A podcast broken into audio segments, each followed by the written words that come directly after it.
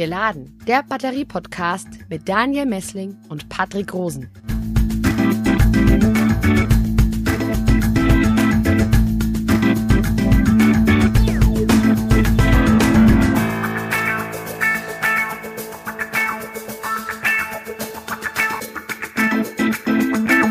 Hallo und herzlich willkommen zu einer neuen Folge von Geladen, dem Batterie-Podcast. Ja, liebe Hörerinnen und Hörer, es weihnachtet sehr und leider muss ich Ihnen sagen, dass wir heute die letzte Folge von Geladen, dem Batterie-Podcast senden. Für 2021. Nächstes Jahr geht's natürlich weiter. Grüß dich, Daniel. Hallo, Patrick.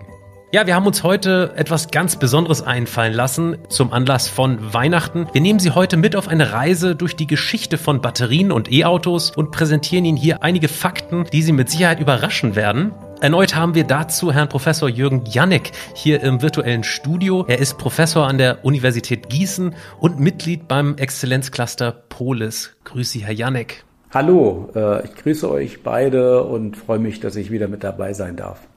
Sie haben uns ähm, bei einer gemeinsamen Aufnahme zur Folge von Feststoffbatterien damals auf eine Idee für diese Folge gebracht und uns äh, ein Buch empfohlen, auf dem diese Folge jetzt so ein bisschen basiert. Das Buch heißt Bottled Lightning von Seth Fletcher.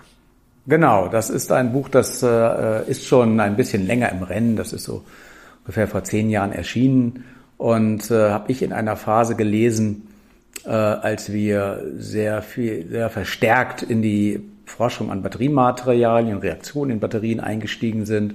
Und ich weiß noch, ich hatte damals einen, einen Urlaub in äh, Südfrankreich, hatte das Buch mit, habe gar nichts Arges dabei gedacht, aber als ich angefangen habe zu lesen, hat mich das so richtig reingesaugt und ich weiß noch, dass ich das wirklich äh, fast atemlos dann irgendwie durchgelesen habe, weil es wirklich ganz äh, spannend von den, von den Anfängen der Elektrochemie der Batterien bis in die, ja, könnte man sagen, Ist-Zeit. Ist-Zeit ist dann am Ende des Buches ungefähr 2010 äh, führt und wirklich ganz viele spannende Geschichten erzählt.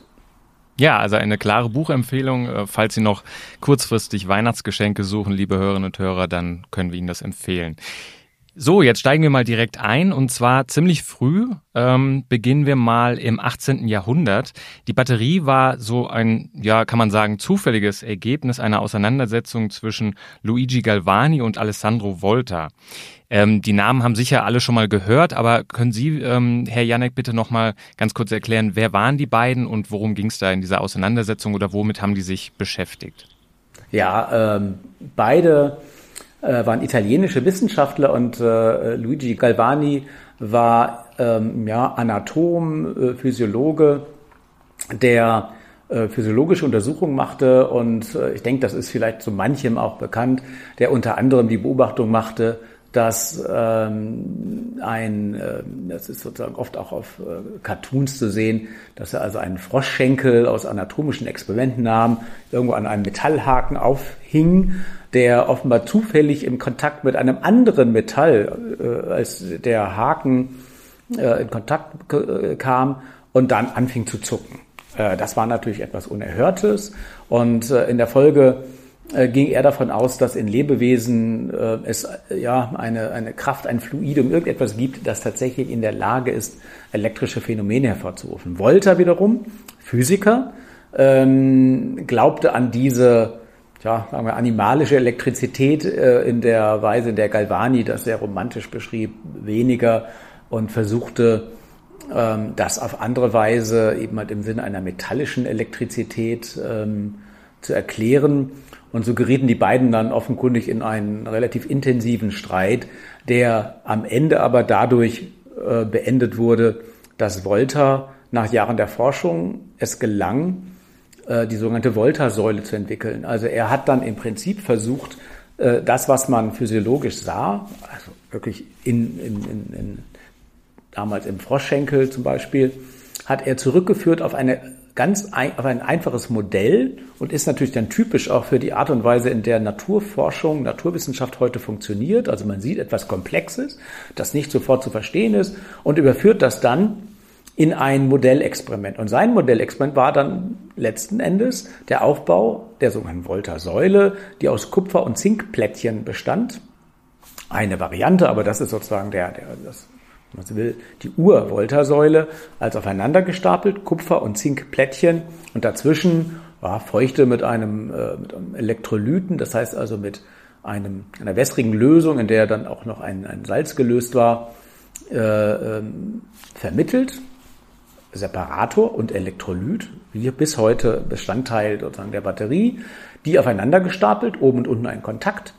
Und ähm, Vielleicht als, als Seitenbemerkung ist es ganz interessant die Frage natürlich, wie man zu Plus- und Minuspolen einer Batterie kommt. Und letzten Endes ist das, so wenn ich es richtig verstehe, am Ende insofern Zufall gewesen, als er einfach gesagt hat, na gut, das obere Ende meiner Säule, das ist dann eben halt das positive Ende und unten, das ist das negative Ende. Und letzten Endes war es dann auch die zufällige Reihung der alternierenden äh, Abfolge von Kupfer und Zink, die dazu führte, dass wir heute sozusagen diese Vorzeichen haben, Konventionen haben, wie wir sie dann am Ende haben. Das geht letzten Endes auch auf Volta zurück. Und damit hat er den Urtyp der Batterie entwickelt, die dann tatsächlich auch schon insofern eine Batterie war, als sie eben halt eine Abfolge von einzelnen Zellen war. Die einzelne Zelle war eine Kupfer, ähm, eine Zinkanode mit einem sozusagen mit etwas Pappe dazwischen und das bewies, dass man ohne tatsächlich ähm, lebende oder oder sagen wir mal ohne ohne Biochemie würde man heute sagen ähm, ohne Lebewesen auch außer von Lebewesen Elektrizität erzeugen konnte. Das war sozusagen wirklich die Geburt der Batterie, die Voltasäule. Mhm.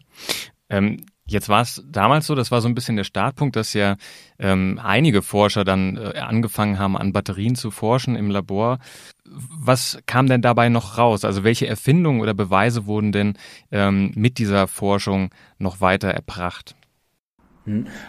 Erstmal ist es natürlich so, dass tatsächlich dann, denke, die Erkenntnis von Volta sehr schnell dazu führte, dass man einfach mit anderen Metallen gespielt hat. Also statt Kupfer Silber, statt Zink Zinn verwendet und dann festgestellt, dass praktisch, ja, könnte man sagen, beliebige Kombinationen immer auch Spannung lieferten. Und ganz im, das ist sozusagen, könnte man sagen, der Teil der Arbeit an der Batterie selbst, die natürlich dadurch initiiert wurde und seit äh, ungefähr 1800 dann eben halt auch die verschiedenen Typen von Batteriezellen ähm, oder dazu geführt hat, dass ganz verschiedene Typen von Batteriezellen entwickelt wurden.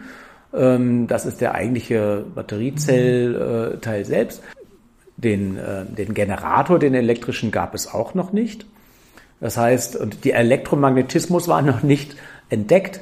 Das heißt, man hatte nur bisher über die sogenannte Leidener Flasche die Möglichkeit, über Reibungselektrizität ähm, kleine, ähm, ja, vielleicht hohe Spannung, aber sozusagen sehr kleine Ströme und sehr kleine Ladungsmengen zu trennen, so dass tatsächlich das Gebiet auch der, der, ja, der ganzen, nennt es jetzt mal einfach ganz kurz vereinfacht, Elektrik, einfach noch nicht wirklich entstanden ist. Das ist dann im Grunde Teil des, der Arbeit der Wissenschaft des 19. Jahrhunderts. Und wie ähm, explosionsartig sich dann die Naturwissenschaft entwickelte auf der Basis. Tatsächlich auch der Batterie, sieht man daran, dass schon wenige Jahre später, wenn wir mal sagen, so Voltasäule 1800 ungefähr und dann die Verbreitung dieser Beobachtung, schon kurz darauf haben dann Humphrey Davy und ähm, Michael Faraday in, in England äh, angefangen, mit Hilfe von Batterien Stoffe äh, zu elektrolysieren ähm, Lösungen zu elektrolysieren, also Elektrochemie zu machen. Chemie mit Elektro, also andersrum. Die Batterie ist ja, könnte man sagen, äh, Chemie in Elektro, in Elektrik. Und äh, natürlich äh, geht das auch zurück und ähm, äh, Davy und Faraday haben dann eben halt neue Elemente gefunden. Die ganzen sehr schwer chemisch durch Reduktion herzustellen Elemente wurden nur durch Elektrolyse, das heißt also durch das Zerlegen eines, einer, einer, einer Schmelze oder einer Lösung mit elektrischer Spannung und dann Fließen von Strom, äh, wird nur die Herrschung dieser Metalle möglich. Lithium, äh, Natrium, Kalium, Magnesium, Calcium, äh, so dass dann auch Elektrochemie als Gebiet überhaupt erst äh, entstand. Und Michael Faraday gilt dann ja auch als einer der Pioniere, zusammen mit Davy, der Elektrochemie und nicht zuletzt die beiden Faradayschen Gesetze, die tatsächlich ja die Menge an elektrischer Ladung, die man durch einen Stromkreis schickt und dann durch eine elektrochemische Zelle schickt, eins zu eins verknüpft werden mit ähm, dem Umsatz an Chemie, also mit einer Reaktion und einem Reaktionsumsatz Umlauf. Und die Faraday-Konstante, mit, mit der wir heute, bis heute Michael Faraday, ähm, ähm, ja, äh, sagen, ähm, würdigen, von äh, die Faraday-Konstante 96.488 Coulomb pro Mol, äh, molar ausgedrückt. Ähm, und wenn wir das atomar betrachten, kommen wir letzten Endes zur Elementarladung. Das ist etwas, äh, was natürlich auch dann die Physik ganz maßgeblich beeinflusst hat. Also, das ist der andere, der andere Punkt dann. Die Elektrochemie ist entstanden und ähm, die daraus resultierenden industriellen Verfahren. Aber vor allen Dingen, und das ist vielleicht auch eine witzige Geschichte, die Fletcher in seinem Buch beschreibt, dass dann äh, Ørsted, der ähm, Physiker ist, in einer Vorlesung dann eine Leiterschleife, das macht man ja ganz einfach, also Batterie, Leiterschleife und dann vielleicht noch einen Widerstand oder etwas. Ähm, dort hat er einen Stromfluss in einer elementaren Leiterschleife und zufällig daneben ein Kompass und er sah, dass bei Stromfluss tatsächlich die Kompassnadel ausschlug. Und das war der Beginn der Entdeckung des Elektromagnetismus. Und wir wissen ja, wohin der Elektromagnetismus dann am Ende geführt hat. Also das Ganze wurde dann an hat Max, Maxwell gesehen und führte dann natürlich wirklich zur Formulierung der, Elektro, der Maxwell'schen Gesetze, tja, unter Entdeckung oder der Formulierung äh, des Elektromagnetismus und der Tatsache, dass man auf diese Art und Weise dann natürlich auch zum elektrischen Generator kommt, zum Elektromotor kommt, zur Tatsache, dass wir Bewegung in also auch mechanische Bewegung in elektrische Arbeit, äh, in elektrische Energie ähm, umwandeln können, Mitte des 19. Jahrhunderts. Und dann sind wir eigentlich auch schon ja im Beginn der Industrialisierung und das Ganze geht rasant weiter. Wie war das bei den Batterien, als die dann äh, letztendlich Mitte des 19. Jahrhunderts das Labor verlassen haben? Für welche Anwendungen wurden die dann genutzt zum das erste Mal? Ja, da muss man sagen, also ein ganz wesentlicher Schritt war sicherlich zu dem Zeitpunkt Mitte des 19. Jahrhunderts ungefähr, sagen wir 1850, 1860, wurde äh, unter anderem von Planté die, der Bleiakku entwickelt, den wir alle heute auch noch kennen als Starterbatterie in, in Fahrzeugen. Also eine Batterie, deren, deren Prinzip darauf beruht, dass wir auf der Anodenseite Bleiplatten haben und auf der Kathodenseite Bleioxidplatten haben, PbO2, also ein Bleiatom, zwei Sauerstoffatome. Und diese beiden Elektroden dann über einen flüssigen Elektrolyten oder ein Gel, heute auch oft Gel-Polymer-Elektrolyte modernen äh, Bleiakkus, die ja extrem wartungsfrei mittlerweile sind und an denen immer noch gearbeitet wird, die enorm zuverlässig funktionieren. Diese Bleiakkus, die wurden damals entwickelt, beim Sulfatelektrolyten funktionierten wirklich ganz äh, äh, fantastisch, ähm, sehr, sehr ähm, zuverlässig. Und mit den Bleiakkus begann dann tatsächlich auch natürlich eine neue Phase der Elektrifizierung. Damit wurde dann eben halt auch erstmals das Elektromobil möglich. Und die ersten Fahrzeuge, also im Individualverkehr, die ersten, ersten Mobile, waren dann eben halt natürlich tatsächlich Elektrofahrzeuge, unter anderem mit Bleiakkus, aber zu dem Zeitpunkt hatte man natürlich auch schon andere Batterien entwickelt, aber ich glaube, dass der Bleiakku zum damaligen Zeitpunkt äh, ein, ein ganz wesentliche, äh, wesentlicher Bestandteil sozusagen der frühen Elektromobilität war. Und das ist äh, sicherlich auch etwas, das müssen wir uns heute vor Augen führen. Damals gab es erst Elektromobilität, das heißt die erste Mobilität, die man sozusagen tatsächlich automobil erfuhr, war leise, also da gab es keinen äh, Lärm, es stank nichts. Und man musste auch nicht aus der Apotheke oder aus einem, einem, einem Chemieunternehmen tatsächlich den Treibstoff besorgen. Der Ottomotor in der kommerziellen Form, der wurde erst dann in den 80er Jahren, also in den 1880er Jahren, äh, Ottomotor, die entscheidenden Entwicklungen liefen dann äh, auf der Basis des Ottomotors und dann bei, mit, Gottfried Daimler, äh, wurde meines, meiner Erinnerung nach, glaube ich, 1886 wirklich das erste Fahrzeug äh, mit Ottomotor betrieben. Davor gab es aber elektrische Fahrzeuge. Der Ottomotor war dann auf den ersten Blick nicht wirklich äh, attraktiv. Also äh, es war laut, es stank und es musste mit mechanischer Kraft angekurbelt werden, um den Motor sozusagen äh, zum Starten zu bringen. Dabei ging so mancher Unterarm äh, ähm, zu Bruch.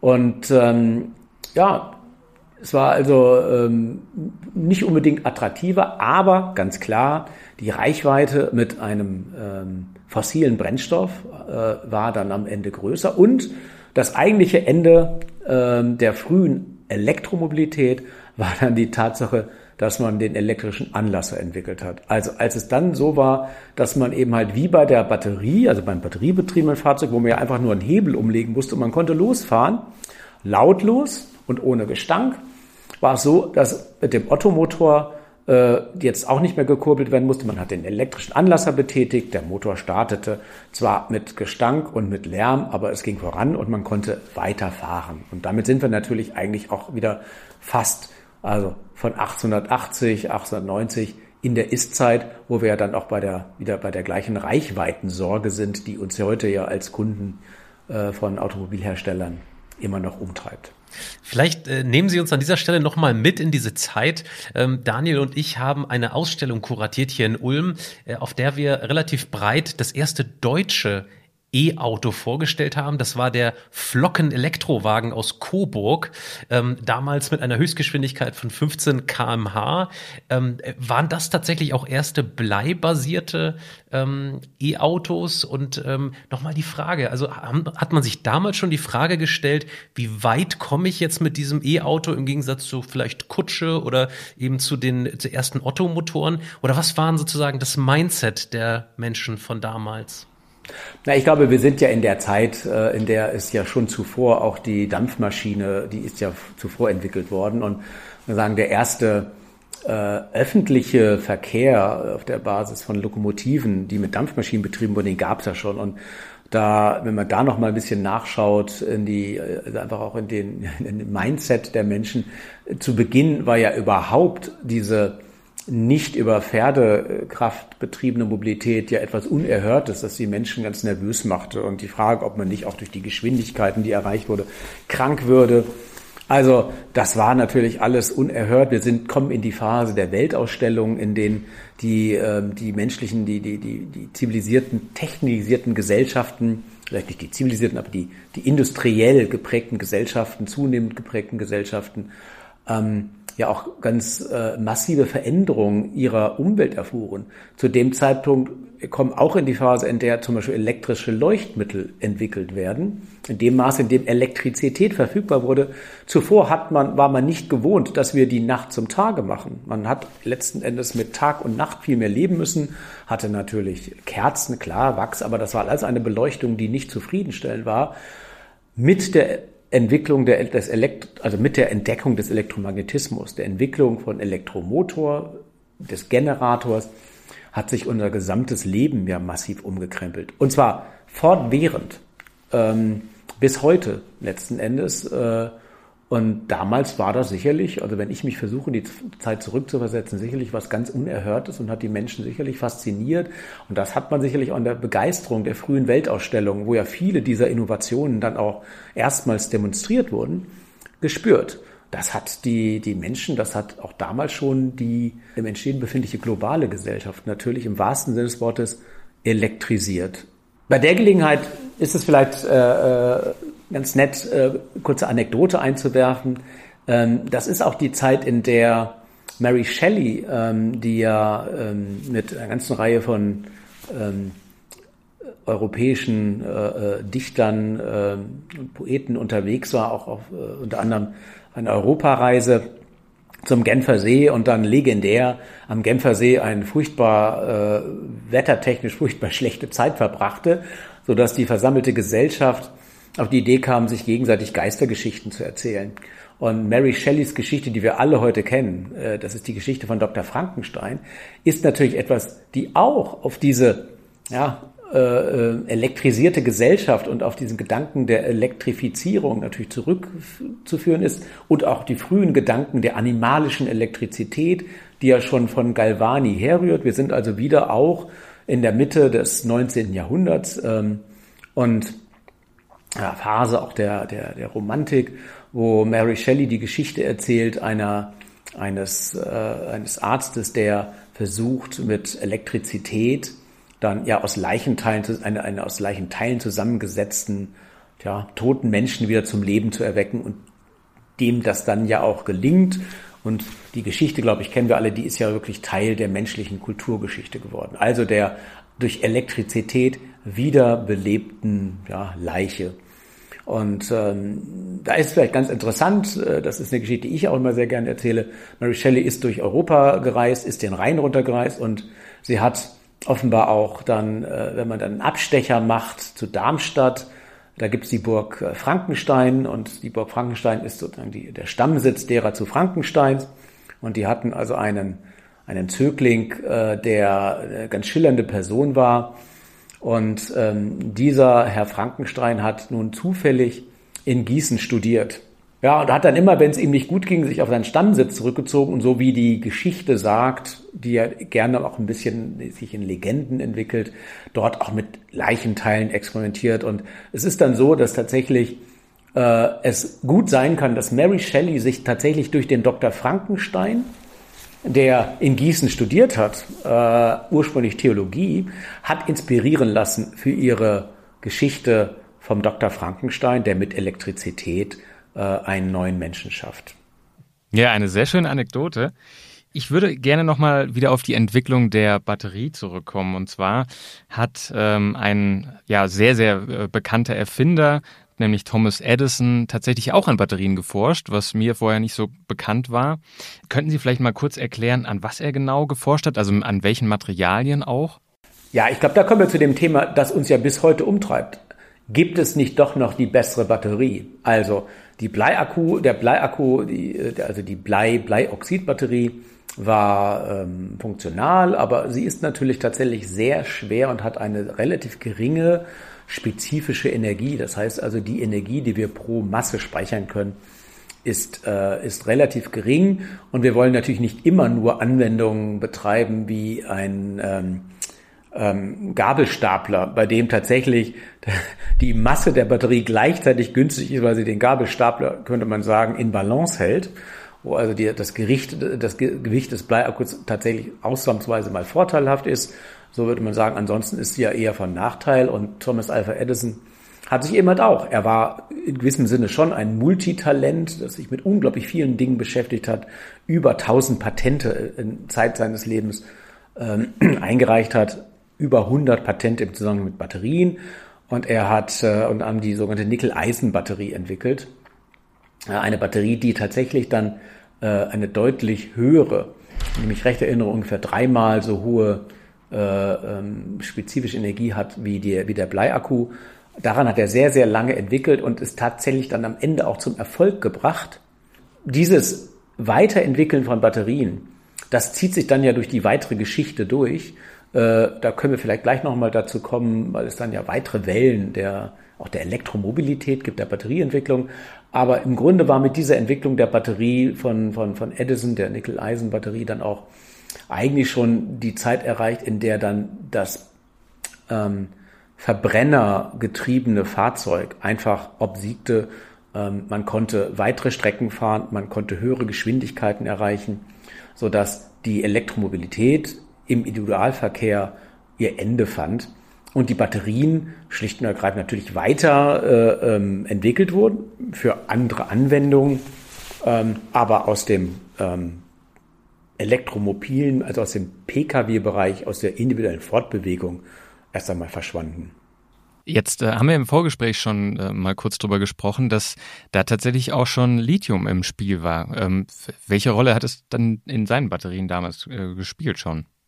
Ja, das ist ein ganz interessantes Detail. Ähm, Lithium ähm, hat er damals als Lithiumhydroxid, das ist sozusagen äh, also die, die Base äh, LiOH, ähm, eingesetzt als ein Additiv. Äh, das hat er zum Elektrolyten seiner Nickel-Eisen-Zellen zugesetzt und damit wurde dann tatsächlich das Laden und Entladen dieser, dieser, dieser, dieser Zellen ähm, verbessert.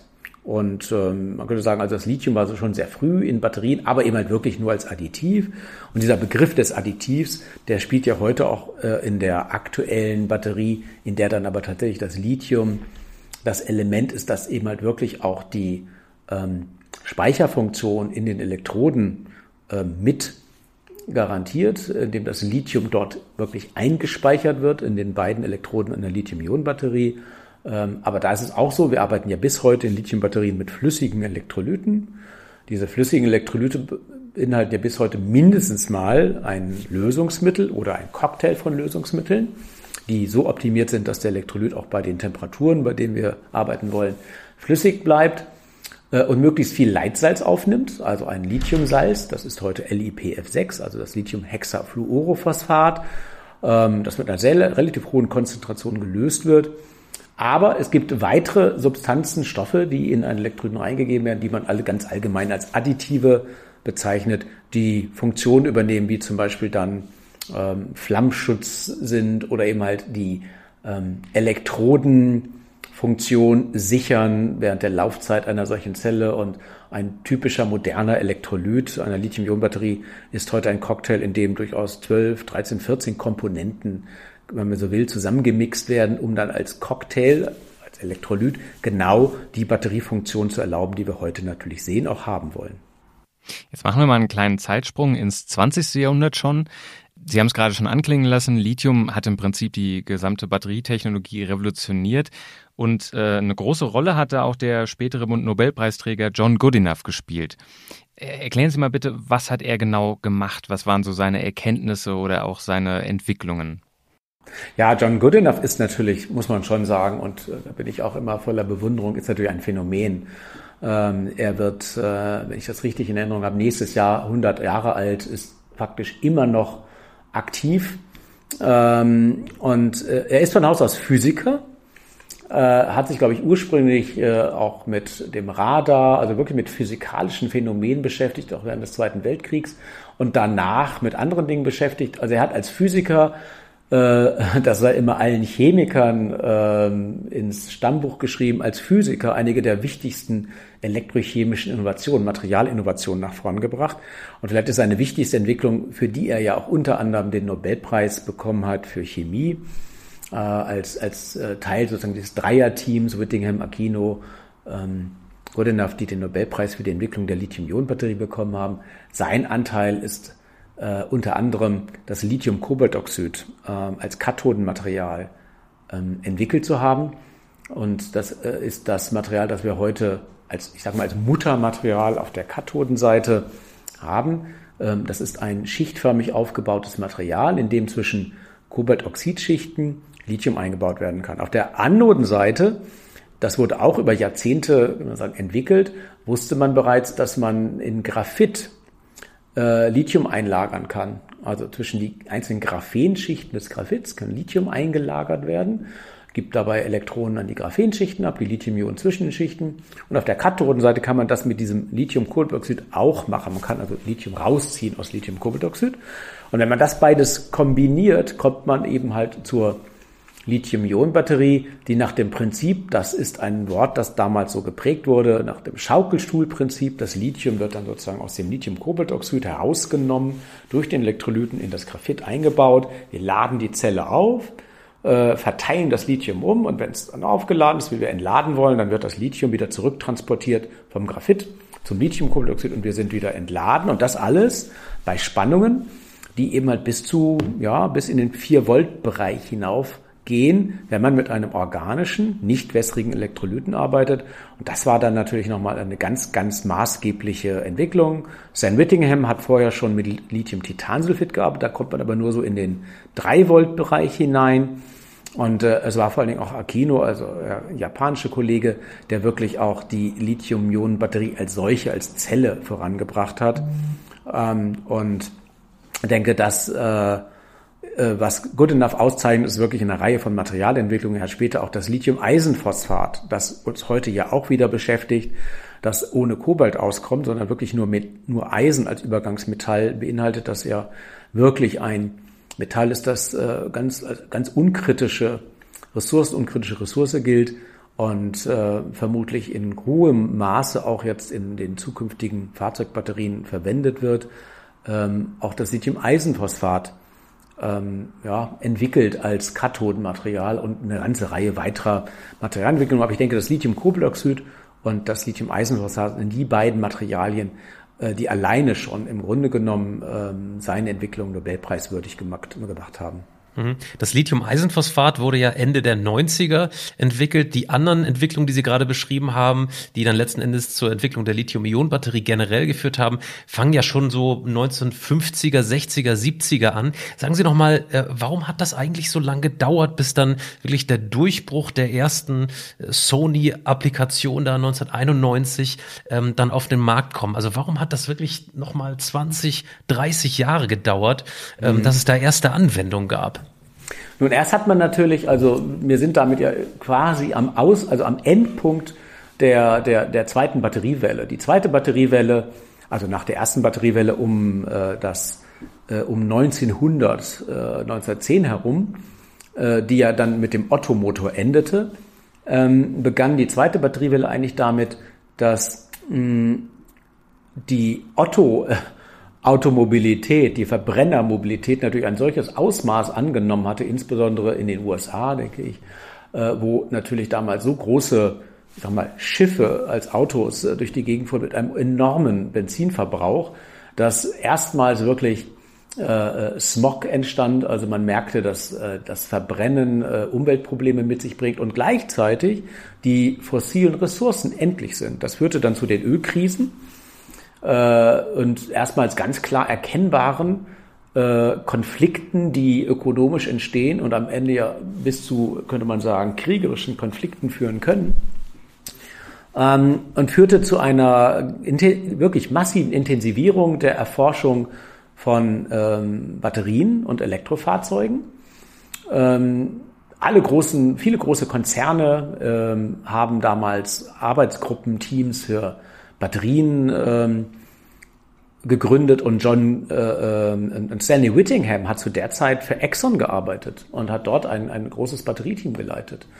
Ähm, und ja, damals gab es Entwicklungen, die auch ähm, heute noch bekannt sind. Also zum Beispiel wurde bei Ford unter anderem der, äh, der Natrium-Schwefel-Akku entwickelt, also eine Hochtemperaturzelle, in der flüssiges Natrium mit Schwefel äh, umgesetzt wird über eine keramische Membran bei 300, 400 Grad allerdings äh, passieren muss, eine wirklich wunderbar funktionierende Batterie mit äh, äh, hoher äh, spezifischer Kapazität, aber den Nachteil hat, geheizt werden zu müssen und den Nachteil hat, dass die keramische Membran relativ brüchig ist und wenn es da einen Unfall gibt, dann gibt es also tatsächlich einen kaum löschbaren Brand äh, zwischen, äh, durch, durch die Reaktion zwischen Natrium und Schwefel.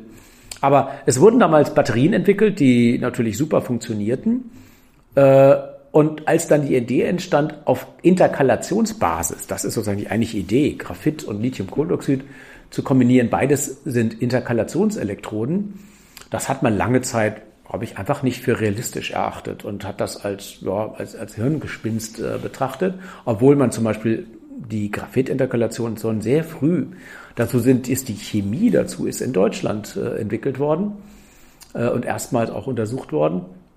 Das ähm, war zu Beginn nicht konkurrenzfähig. Und auch das Lithium-Cobloxid und das Lithium-Eisenphosphat ähm, als Good Enough das in seinem Labor mit seinen Mitarbeitern und Mitarbeiterinnen erstmals untersuchte, hat das überhaupt nicht brillant funktioniert. Er hatte offenbar den Instinkt, dass das aber besser funktionieren muss und hat dann durch Materialoptimierung, durch intensive Arbeit gezeigt, dass es dann doch sehr gut funktionieren kann. Er hatte also offenbar auch den richtigen Instinkt.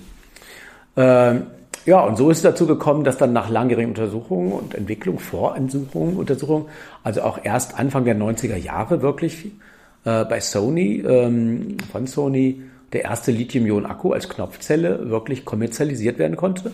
Dann aber in der Folge, und da sind wir schon lange, könnte man sagen, wieder nach dem Ausklang der, der, der Ölkrisen.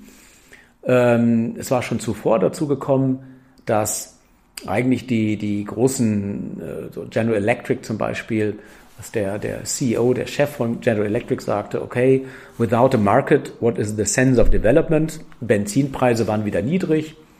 Äh, es war also überhaupt offenbar ökonomisch nicht mehr vernünftig, Batteriefahrzeuge zu entwickeln. Und so, würde man sagen, implodierte dann auch in der Folge des Endes der Ölkrisen die Batterieforschung, die ganzen industrieangestellten Forscher wie Whittingham gingen in die in Universitäten, haben dort weitergearbeitet. Ja, und mit dem äh, sagen dann äh, folgenden Sieg der Lithium-Ionen-Batterie. Zuvor hat man Lithium-Metall-Batterien mit einer ähm, Schichtkathode entwickelt. Ähm, dort war ein anderer Forscher, der heute eine ganz große Rolle spielt, der nämlich, wenn man so will, der Chef Batterieforscher für Tesla ist. Das ist Jeff Dahn in Halifax in Kanada. Der hat die ersten kommerzialisierten Lithium-Metall ähm, Metallsulfid-Batterien gebaut, ähm, die damals allerdings mit Lithium-Metall-Elektrode nicht stabil funktionierten und dann führte das ja, in den ersten kommerzialisierten, noch relativ großen Mobiltelefonen zu Bränden an den Ohren der, der Besitzer. Das war nicht so erfreulich und so war dann die frühe Lithium-Metall-Batterie eigentlich kein Erfolg, weil man mit Metall arbeitete und erst tatsächlich das Nutzen der, des Graphits, also der Verzicht auf Metall und das äh, Einbauen einer Graphitelektrode, die, äh, die, die Lithium dann aufnimmt, das war dann der Erfolg der Lithium-Ionen-Batterie und begann, damit begann der Siegeszug der Lithium-Ionen-Batterie, den wir natürlich heute dann sehen. Dann ähm, mit der Hinwendung eigentlich zu Elektroautos äh, begann 2008 ungefähr so ein regelrechter Batterieboom. Ähm, da interessiert mich, wie hat sich denn dieser Boom genau geäußert und ähm, wie ist das für Sie so als Batterieforscher gewesen, dann, dass dann plötzlich im Prinzip die ganze Welt so auf äh, diese Technologie schaut? Ähm, das muss ja dann unglaublich viele neue Möglichkeiten auch so für Sie eröffnet haben.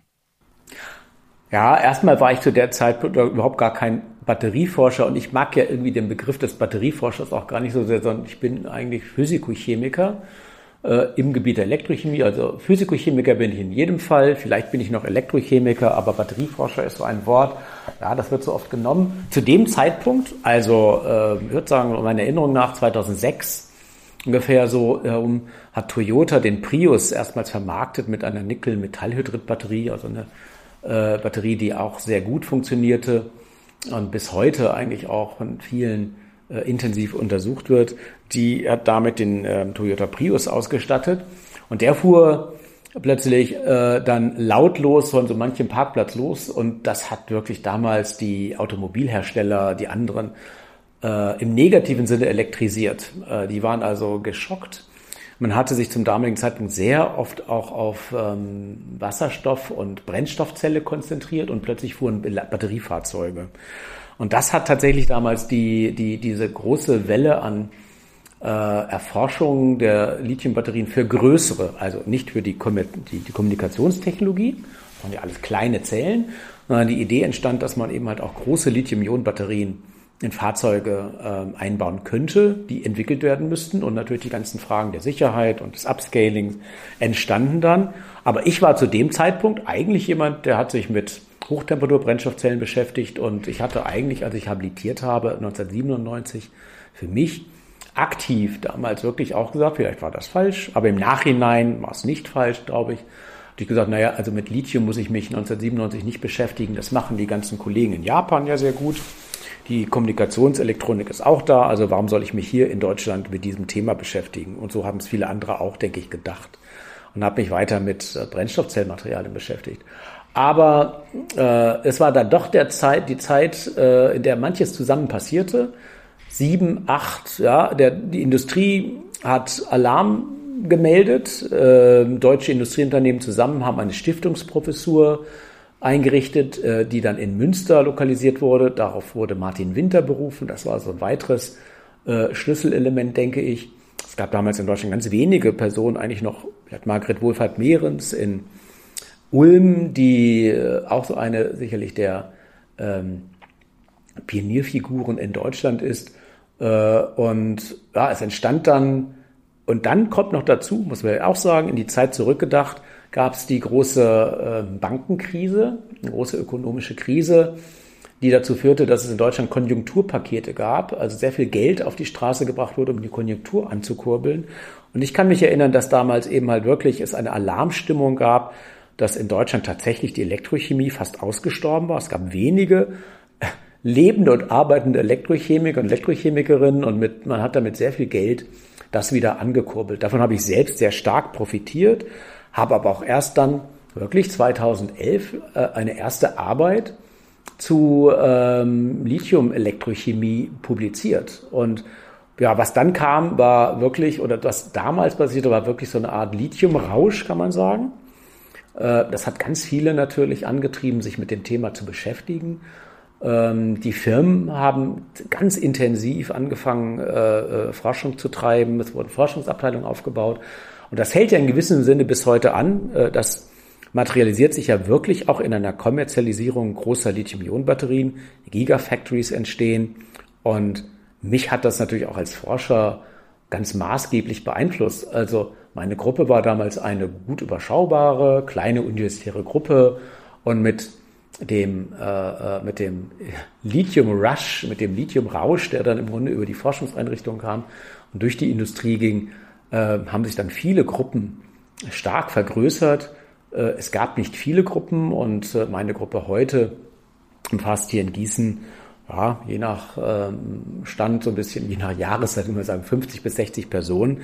Und das alles wäre ohne den Einstieg in die ähm, Elektrochemie der Batterien sicherlich nicht möglich gewesen. Also mein Leben ist vielleicht ein Schlag anstrengender gewesen, aber natürlich unglaublich spannend geworden, weil ähm, es natürlich wirklich spannend ist, plötzlich an Themen zu arbeiten, an Fragestellungen zu arbeiten. Auch die Studierenden finden das natürlich aufregend, Fragestellungen zu arbeiten, die relativ unmittelbar äh, schnell auch in eine Anwendung münden können oder eine Anwendung verändern können. Und das ist ja auch etwas, was den Exzellenzcluster in Karlsruhe und Ulm umtreibt. Die Frage, wie dann auch die nächste Zukunft oder übernächste Zukunft von elektrochemischen Zellen aussehen kann. Und ob es da weitere Entwicklungen gibt auf diesem Weg, der ja 1800 begann hat. Wir denken an Volta. Ja, vielleicht 2006 so einen Kick gekriegt hat, in dem Toyota erstmals äh, sozusagen wirklich Elektrofahrzeuge massiv in den Markt gebracht hat.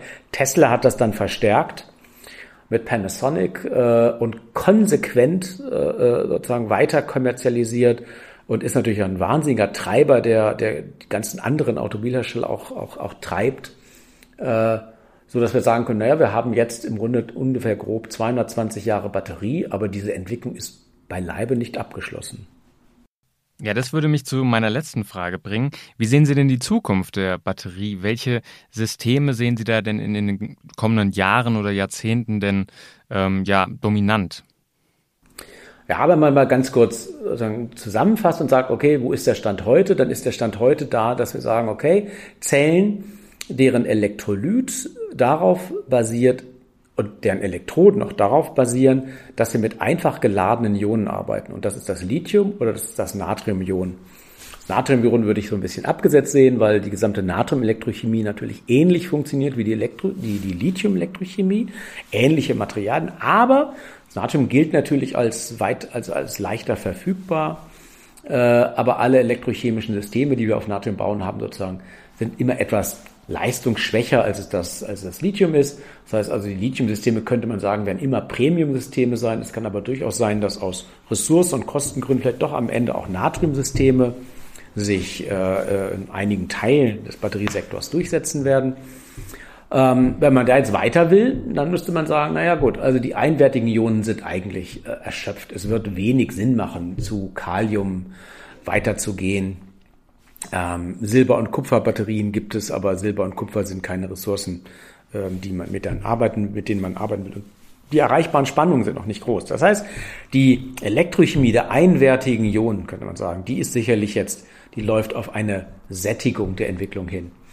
Ähm, und dann ist die Frage, ob wir mit mehrwertigen Ionen werden arbeiten können. Und dann geht man im Periodensystem eine Gruppe weiter von, von den Alkalimetallen zu den Erdalkalimetallen und kommt dann, ja, das leichteste Element, da ist das Beryllium, das ist toxisch und das wird man nicht verwenden wollen. Äh, aber das Magnesium, das Magnesium, hatte ich vorhin schon erwähnt, ist wirklich ubiquitär, das ist beliebig verfügbar. Äh, und es gibt viele Anstrengungen und das ist auch ein Thema, das den Exzellenzcluster in ähm, äh, Ulm und Karlsruhe von der Gruppe von Max Fichtner, aber auch bei uns umtreibt ob man die Magnesium-Elektrochemie zu einem Erfolg bringen kann. Das Problem hier ist, Magnesiumionen sind zweifach geladen. Wir transportieren damit also die doppelte Ladung. Das ist der Charme der ganzen Angelegenheit. Wir können also damit möglicherweise sehr viel höhere Speicherkapazitäten erreichen. Aber das zweiwertige Ion wechselwirkt elektrisch eben halt auch sehr viel stärker mit seiner Umgebung. Und das führt dazu, dass das Magnesiumion dann eben halt kinetisch, also von seiner Bewegung her, äh, Probleme hat. Und diese Probleme versucht man heute in den Griff zu kriegen. Also die Magnesium, vielleicht auch sogar die Calciumelektrochemie, das sind Themen, an denen intensiv gearbeitet wird. Also multivalente Ionen. Und ein anderes Thema sicherlich ist äh, die Frage, ob man nicht doch am Ende nochmal die Metallsauerstoff, also die Metallluftbatterie zu einem Erfolg bringen kann. Das ist also ein weiteres Thema, das auch schon sehr früh in den 60er, 70er Jahren entstanden ist, aber aufgrund der Redoxchemie, der sehr komplexen Redoxchemie des Sauerstoffs, die man zivilisieren muss, äh, und der Metallanode, die man zusätzlich dann auch in den Griff kriegen muss, ein, ein, ein schwieriges Thema ist, an dem weltweit aber auch gearbeitet wird. Also äh, das sind so zwei Entwicklungsrichtungen, an denen intensiv gearbeitet wird. Äh, und ich persönlich denke, dass es äh, sicher interessant ist zu schauen, ob man zu ähm, Batterien kommt, in denen wirklich polyvalente, also mindestens mal bivalente, zweiwertige Ionen dann den Ladungstransport im Elektrolyten übernehmen. Man sieht, es bleibt spannend. Vielen Dank für diese Einschätzung, Herr Professor Janek. Vielen Dank auch für diesen Rundumschlag. Ich glaube, dann wird es für viele Hörerinnen und Hörer auch nochmal klarer, wo Batterieforschung herkommt und wo es vielleicht hingeht. Liebe Hörerinnen und Hörer, wenn Ihnen diese Folge gefallen hat, dann abonnieren Sie doch unseren Podcast und wenn Sie Fragen oder Themenvorschläge haben, dann können Sie die stets senden an patrick.rosen.kit.edu oder daniel.messling.kit.edu oder bei Twitter an Helmholtz-Ulm oder Cluster Polis. Wir wünschen Ihnen allen schöne Feiertage. Vielen lieben Dank für Ihre Zeit, Herr Professor Janek. Kommen Sie gut ins neue Jahr und vor allem bleiben Sie gesund. Alles Gute.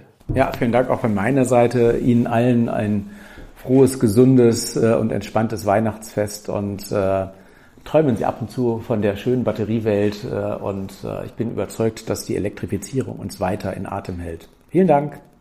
Vielen Dank. Tschüss. Geladen, der Batterie-Podcast mit Daniel Messling und Patrick Rosen.